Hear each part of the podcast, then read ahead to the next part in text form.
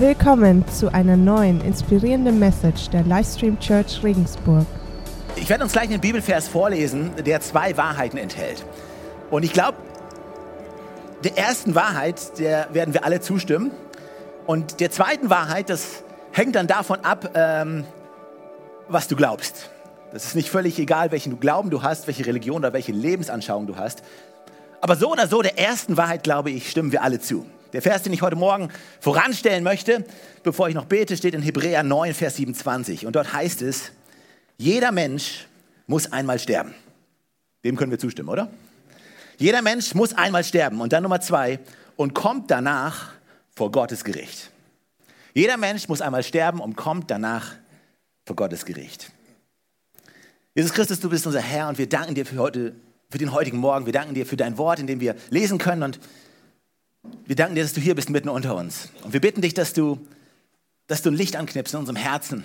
Dass du uns ein neues Verständnis davon gibst, wer du bist, wie gut du bist, wie groß dein, deine Liebe für jeden einzelnen Menschen ist. Und dass du zu jedem Einzelnen von uns sprechen möchtest heute Morgen. Dafür danken wir dir. Amen. Hey, wir wollen heute in diese beiden Wahrheiten hineingehen. Jeder Mensch muss einmal sterben. irgendwann ist deine Zeit und meine Zeit einmal abgelaufen. Das ist wahr, oder? Also äh, als ich meine letzte Untersuchung gemacht hatte, lag die Sterblichkeit immer noch bei 100 Prozent. Äh, und das ist egal, was du glaubst. Egal, was für eine Überzeugung du hast, diesen Fakt, den können wir nicht abstreiten. Trotzdem ist es ein Thema, was wir als Menschen nur zu gerne so verdrängen, oder? Ich weiß nicht, wenn wir uns, am liebsten halten wir uns dieses Thema von unserer Sterblichkeit so ein bisschen von uns weg. Auch gesellschaftlich ist es ein Thema, was, was so ein bisschen außerhalb unseres Sichtfeldes gehalten wird. Wenn in unserer Gesellschaft jemand stirbt, dann bekommt man den danach selten noch zu Gesicht. Oder? Ich weiß nicht, wann du äh, zum ersten Mal einen Menschen gesehen hast, der tot war oder zum ersten Mal einen Menschen angefasst hat, der nicht mehr gelebt hat. Ich weiß nicht, ob du es überhaupt schon mal gemacht hast. Und wir sind dann auf einer Beerdigung und dann steht dann da der Sarg und anschließend geht man schnell wieder über in so die Geschäftigkeit des Alltags. Weil das ist ein Thema, mit dem man sich selber nicht gerne so, was man lieb, am liebsten wegschiebt. Aber wenn es eine Realität ist, dann ist es eigentlich ganz gut, es nicht zu verdrängen. Ja, wenn du zum Beispiel mal deine, die Realität deines Bankkontos nimmst, ganz egal wie viel drauf ist oder wie wenig drauf ist, ist es gut zu wissen um Realität, was da los ist. Weil wenn du einfach nur Geld ausgibst und Geld ausgibst und Geld ausgibst und dir keine Gedanken machst über dein Bankkonto und die Realität deines Bankkontos, dann kommt irgendwann der Moment, sehr wahrscheinlich, wo es ungemütlich wird, voraussichtlich. Und so ist es auch mit der Realität, dass wir einmal sterben werden. So, heute Morgen, ich habe vielleicht ein bisschen schweres Thema. Einerseits aber auch ein Thema, wo viel gute Nachricht drin steht. So, jeder von uns hat den Tag, wo seine Zeit abläuft. Jeder von uns hat den Tag, wo wir sterben werden.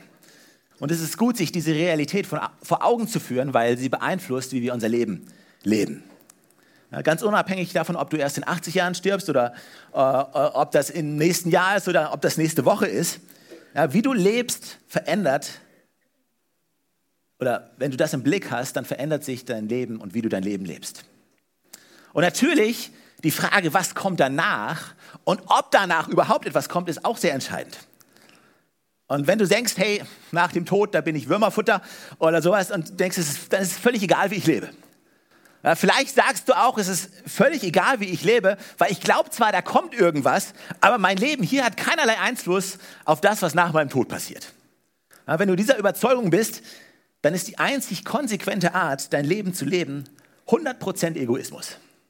Ja, wenn, wenn da nichts mehr kommt oder wenn das, was ich jetzt hier tue, überhaupt keine Auswirkung hat auf das, was nach dem Tod kommt, dann ist die konsequenteste Art, dein Leben zu leben, absolut egoistisch. Nur für mich. Aber wenn ich was Gutes tue, dann tue ich es nur, weil ich was Gutes zurückbekommen will, oder?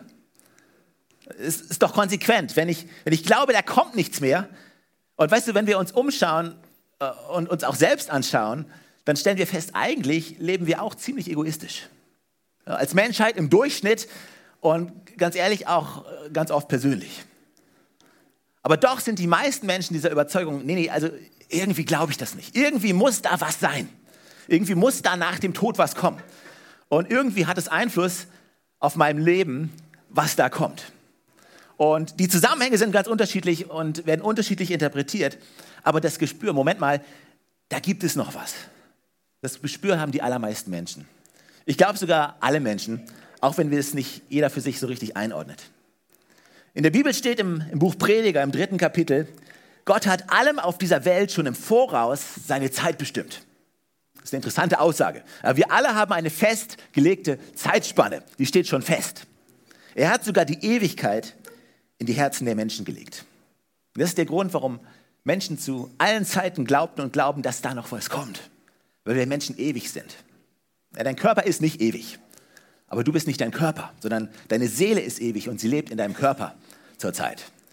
Und dein Körper wird eines Tages sterben. Ja, dein Körper wird eines Tages Würmerfutter sein. Aber deine Seele, die ist ewig. Und dieses Bewusstsein hat Gott in uns hineingelegt. Dieses Bewusstsein, da gibt es noch was. Die Zeit endet zwar, aber da gibt es die Ewigkeit.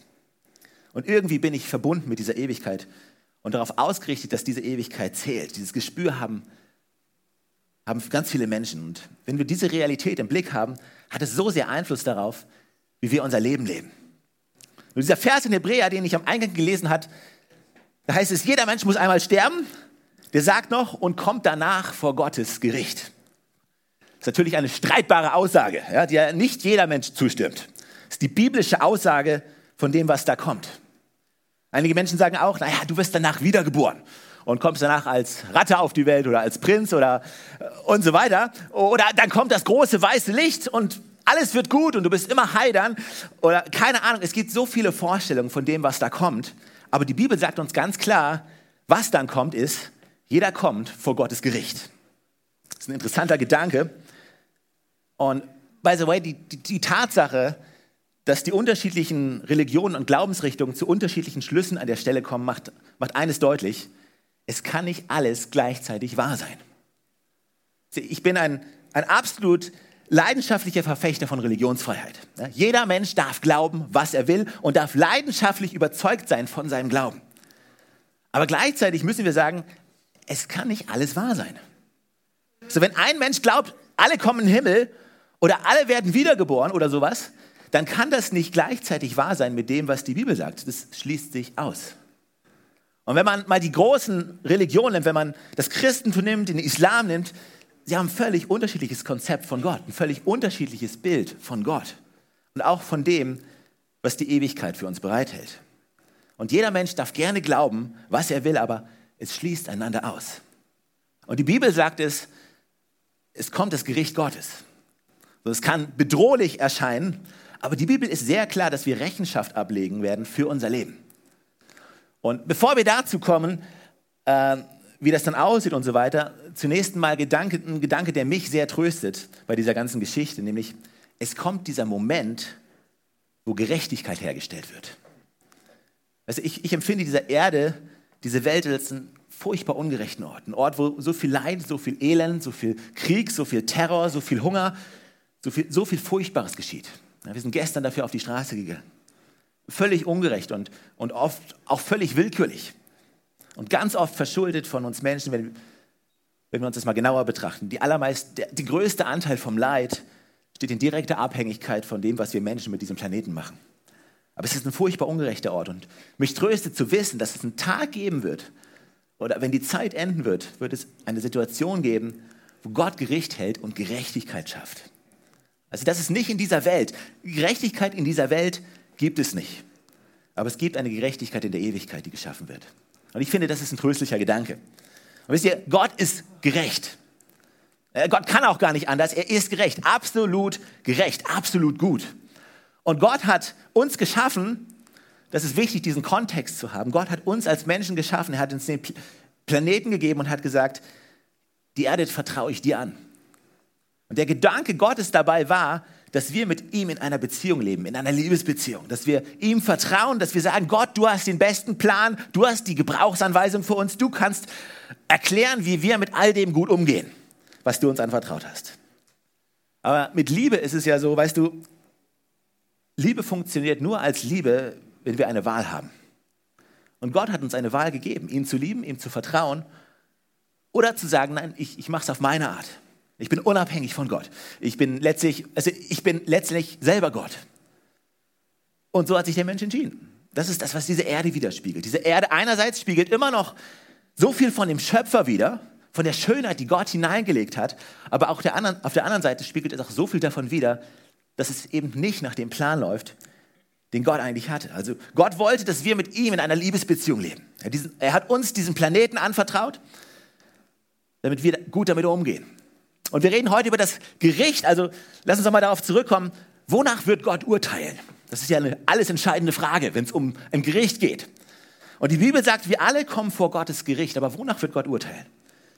Und da hat dieses Wort der Gerechtigkeit eine große Bedeutung. Denn Gerechtigkeit ist nicht nur eine Eigenschaft Gottes, sondern ist gleichzeitig auch ein Maßstab. Gerechtigkeit ist die Eigenschaft von Gott. Und Gott ist gerecht heißt, er ist gut. Es gibt nichts Schlechtes, ja, kein Egoismus, kein in irgendeiner Weise Negatives. Er ist so, er ist gerecht, 100 Prozent. Und das ist der Maßstab, nach dem Gott urteilt. Ja, urteilen muss, weil es zu seinem Wesen gehört. Und wenn ich mir das klar mache, dann merke ich schon, oh, wenn, wenn Gott nach diesem Maßstab urteilt, wo stehe ich denn da? Und im Römerbrief beschreibt Paulus das in der Bibel und wie wir als Menschen dastehen vor diesem Gericht Gottes vor dem wir alle erscheinen müssen. Und in Römer 3 heißt es in Vers 10, keiner ist gerecht, kein einziger Mensch, nicht ein einziger. Keiner ist klug, keiner fragt nach Gott. Alle haben sich von Gott abgewandt, alle sind für Gott unbrauchbar geworden. Keiner tut Gutes, auch nicht ein einziger. Und in Vers 23 steht, denn alle Menschen haben gesündigt und das Leben in der Herrlichkeit Gottes verloren. Und das ist krass, was hier steht. Und vielleicht erschreckend, weil ich merke, okay, also wir Menschen, wir basteln uns ja gerne selber unsere eigene Skala. Wir basteln uns ja gerne unseren eigenen Maßstab und beurteilen dann uns und andere nach dieser Skala. Und wir sagen, hey, solange es da noch Leute wie Hitler oder Kim Jong-un oder diese ganzen Jungs aus Nordkorea und die Terroristen vom Islamischen Staat, solange es all die Leute gibt, hey, bin ich safe. Hey, so lange kann mir nichts passieren, ah, weil ich bin doch so viel besser als ihr. Ja, come on. Ja, ich meine, ich, ich tue niemandem was zu leide, ich bringe keine anderen Leute um und so weiter. Ich bin doch ganz gut unterwegs. Und wir vergleichen uns mit anderen. Und wir denken, naja, wenn da der Moment kommt und eigentlich instinktiv spüren wir, irgendwann werden wir Rechenschaft ablegen, dann denken wir, naja, Gott wird schon sagen, okay, das, da gibt es noch so viele, die sind so viel schlimmer als du, passt. Aber, aber Gott sagt uns in der Bibel was anderes. Er sagt ziemlich klar, Moment mal, der Maßstab ist nicht Kim Jong-un und auch nicht Hitler.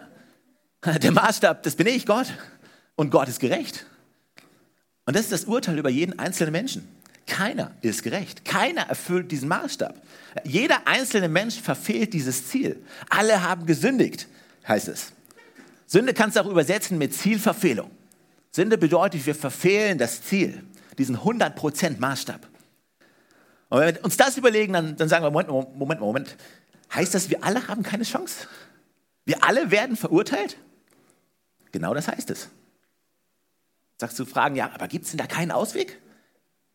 Also es gibt keinen Ausweg, den du selber schaffen kannst. Es gibt keine Möglichkeit, sonst würde hier dieser Bibelvers da nicht davon sprechen, dass alle versagt haben. Alle nicht gerecht sind. Ja, keiner, kein Guter ist dabei. Es gibt keine Möglichkeit durch unser Leben, durch unser Gutsein, durch unsere Anstrengung, durch, durch das Halten von Geboten irgendwie auf diesen Maßstab, auf dieses Level zu kommen, das nämlich Gott selber ist. Das ist völlig unmöglich. Und an diesem Punkt und konfrontiert mit der Gerechtigkeit Gottes müssen wir in aller Klarheit sagen, okay, ich bin verloren. Es gibt keine Chance für mich. Und wie gut ist es, dass Gott nicht noch weitere Eigenschaften hat, außer Gerechtigkeit. Eine weitere Eigenschaft von Gott ist nämlich, dass er Liebe ist. Und dass er dich liebt, und zwar ohne Ende. Und weißt du, du kannst dir nicht vorstellen, wie sehr Gott dich liebt. Also wir können uns das in unseren kühnsten Träumen nicht ausmalen, wie sehr Gott uns liebt. Und zwar unabhängig davon, was du auf dem Kerbholz hast. Und weil Gott dich so sehr liebt, dich geschaffen hat und dich immer schon wollte und dich liebt und dich bei sich haben will, in dieser Gemeinschaft, in dieser Liebesbeziehung, wie sich Gott das gedacht hat. Und weißt du, daran hat sich nichts geändert. Und Gott hat gesagt, okay, der Mensch ist verloren. Und der Mensch muss verurteilt werden. Die Gerechtigkeit lässt keine andere Möglichkeit. Da gibt es keine andere Möglichkeit. Aber ich muss einen Weg finden. Und Gott hat sich entschieden, selber Mensch zu werden, um diesen Weg zu schaffen, um einen Ausweg zu schaffen. Und Johannes berichtet davon in seinem Evangelium. Wir können es nachlesen in Johannes 3. Und ich, ich, möchte kurz in den Abschnitt mit uns reingehen. Johannes 3, Vers 16. Ein sehr bekanntes Wort aus der Bibel, wenn nicht eines der bekanntesten. Dort steht, denn Gott hat die Welt so sehr geliebt.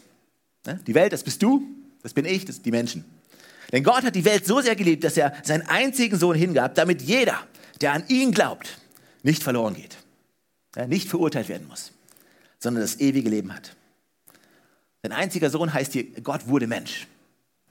Jesus Christus kam auf diese Erde und dann hieß es, Gott sandte seinen Sohn nicht in die Welt, um sie zu verurteilen, sondern um sie durch seinen Sohn zu retten. Wer an ihn glaubt, wird nicht verurteilt.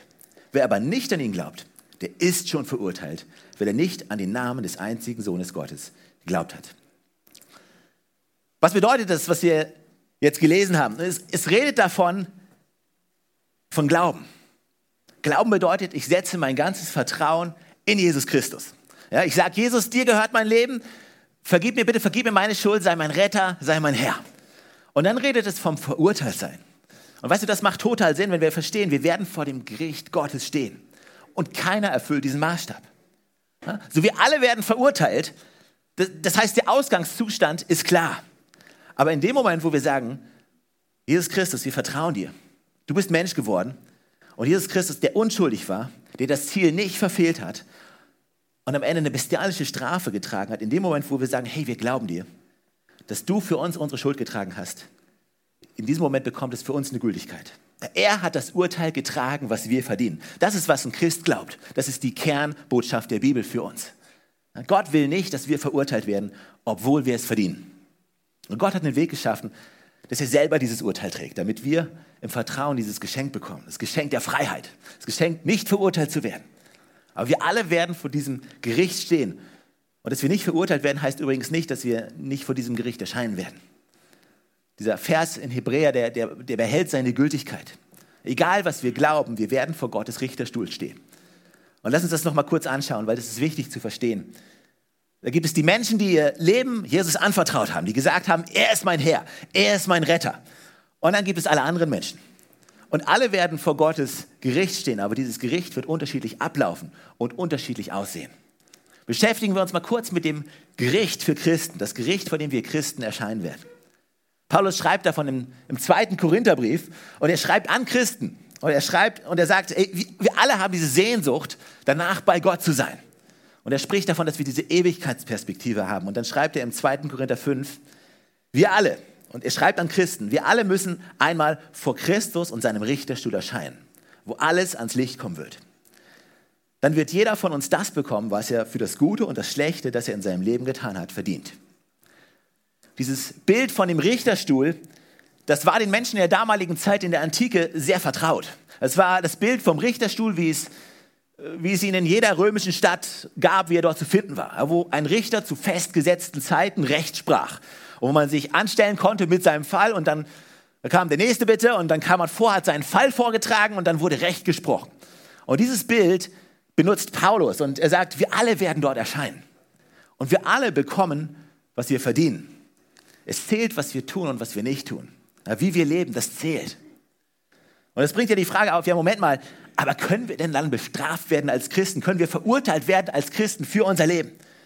Aber weißt du, das ist nicht das, worum es geht bei diesem Gericht.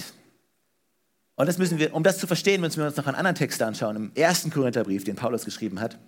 Er schreibt dort in, im dritten Kapitel, Vers, Vers 11, denn niemand, an, denn niemand kann ein anderes Fundament legen, als das, das schon gelegt ist, Jesus Christus. So, hier wird deutlich, Paulus baut jetzt dieses Bild auf von einem Hausbau. Nämlich ein Haus wird gebaut auf einem Fundament, normalerweise. Ja, und das Fundament ist das einzige Fundament, was trägt im Leben, ist Jesus Christus. Und er redet wieder zu Christen, also zu solchen, die dieses Fundament im Leben haben. Die sagen, mein Leben gehört Jesus Christus. Ich habe ihm mein Leben geschenkt. Ja? Ich glaube an ihn, ich vertraue ihm. Und von dort aus startet Paulus und nun baut er etwas auf, damit wir verstehen, wie dieses Gericht sein wird. Vers 12. Wer nun auf dieses Fundament aufbaut, also sein Leben darauf baut, kann dazu Gold, Silber, Edelsteine, Holz, Heu oder Stroh verwenden. Am Tag des Gerichts wird sich die Arbeit jedes Einzelnen im Feuer bewähren müssen. Das Feuer wird zeigen, von welcher Qualität das Bauwerk ist. Also wir sehen hier, es wird ein Haus gebaut mit verschiedenen Baumaterialien und die Qualität des Baumaterials ist unterschiedlich. Und es gibt solches, was bestehen wird und solches Baumaterial im Lebenshaus, das in der Ewigkeit bestehen wird und solches, was nicht bestehen wird, das keinen Bestand hat. Und dann heißt es in Vers 14, wenn es dem Feuer standhält, unser Haus, unser Leben, wird der, der es gebaut hat, Lohn empfangen. Doch wenn sein Werk verbrennt, wird er einen schmerzlichen Verlust erleiden. Er selbst wird zwar gerettet werden, aber nur wie einer, der mit Mühe und Not einem Feuer entkommt. Also hier wird deutlich, es geht nicht um deine Rettung. Es geht nicht darum, dass du doch noch verurteilt wirst und dann doch irgendwie von Gott weg musst. Nein, darum geht es nicht. Sondern es geht um einen Lohn. Bei dem Gericht für Gläubige geht es nicht um Strafe für Sünde, sondern es geht um Belohnung für Treue. Wenn du die Notizen machst, ist das ein Satz zum Aufschreiben. Ja? Bei dem Gericht für Gläubige geht es nicht um Bestrafung für Sünde, sondern um Belohnung für Treue. Man kann sich das so vorstellen, stell dir eine, eine Fußballmannschaft mit kleinen Kids vor, so gerade F-Jugend oder G-Jugend, die gerade angefangen haben zu spielen und nach einem Spiel nach einem Spiel ruft der Trainer sie alle zusammen und holt sie alle zusammen und, und spricht mit ihnen. Und er sagt, Boy, Peter, hey, super Laufarbeit. Ja, du hast dich heute richtig reingehängt. Total klasse heute. Maxi, hey, du hast zwei Tore vorbereitet. Das war ja der Hammer, wie du die Flanken reingeschossen hast.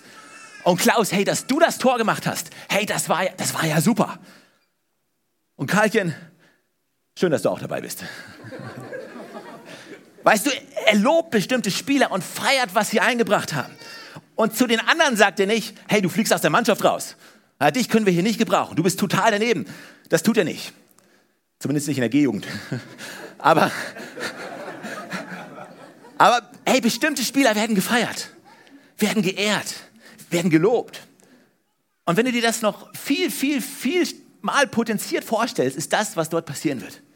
Es geht in diesem Gericht Gottes darum, dass Menschen belohnt werden, dass Menschen gefeiert werden, dass Menschen geehrt werden, dass es eine Party gibt, eine Feier gibt. Und wir einen ewigen Lohn für das bekommen, was wir in unserem Leben gebaut haben und das, was Ewigkeitswert hat. Und für all das, was wir mit unserem Leben bauen, was wir gelebt haben, für Jesus. All das wird gelobt werden, all das wird geehrt werden. Und Jesus hat, hat oft darüber gesprochen, hat, hat es immer wieder betont, hey, sammelt euch Schätze im Himmel. Sammelt euch nicht Schätze auf der Erde, sondern sammelt euch Schätze im Himmel. Jesus hat eine Geschichte erzählt, wo, wo die Diener zum Herrn kommen und der, der Herr sagt zu ihnen, hey, du bist ein treuer Knecht. Du warst treu mit wenigen. Ich werde dich über vieles setzen. Also diese, diese, diese, diese Bilder kommen bei Jesus immer wieder vor, weil Jesus deutlich macht, hey, wir dürfen leben mit einer Ewigkeitsperspektive. Wir dürfen leben mit dem Bewusstsein, dass unser Leben hier zählt, dass alles, was wir hier tun, Auswirkungen hat dort. Und wir werden niemals bereuen, unser Leben für Jesus zu leben. Es geht um Ehre, es geht um Feiern, es geht um Belohnung.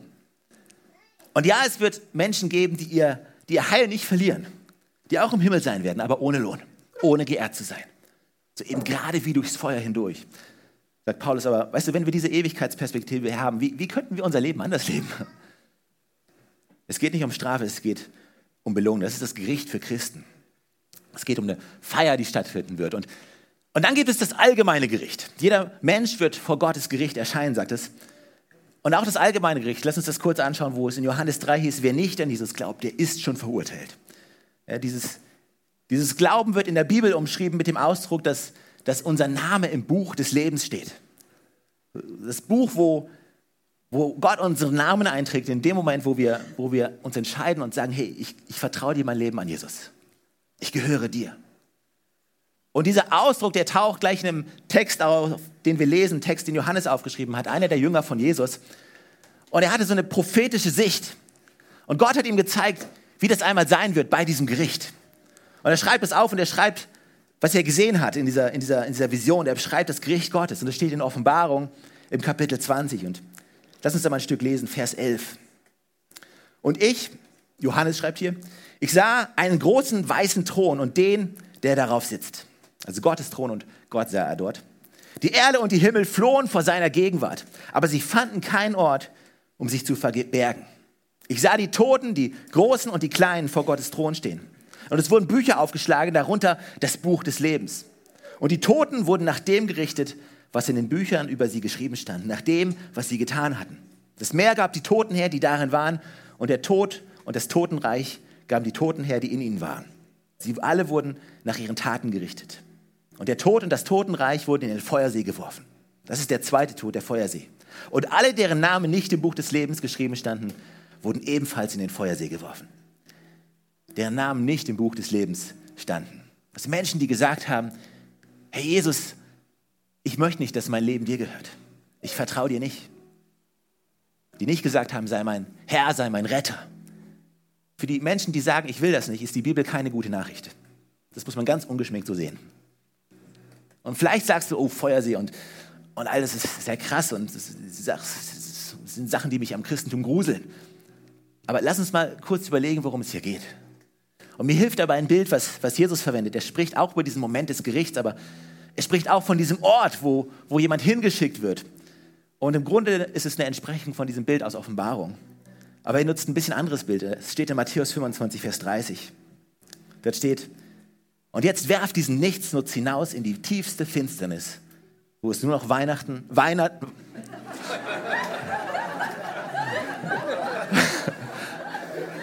weiß nicht, ob es da Weihnachten gibt.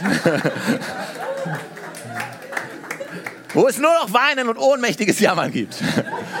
Weihnachten gibt es auch im Himmel, glaube ich. Ich hoffe, wir feiern Weihnachten im Himmel. Aber Jesus spricht von diesem Ort der Finsternis.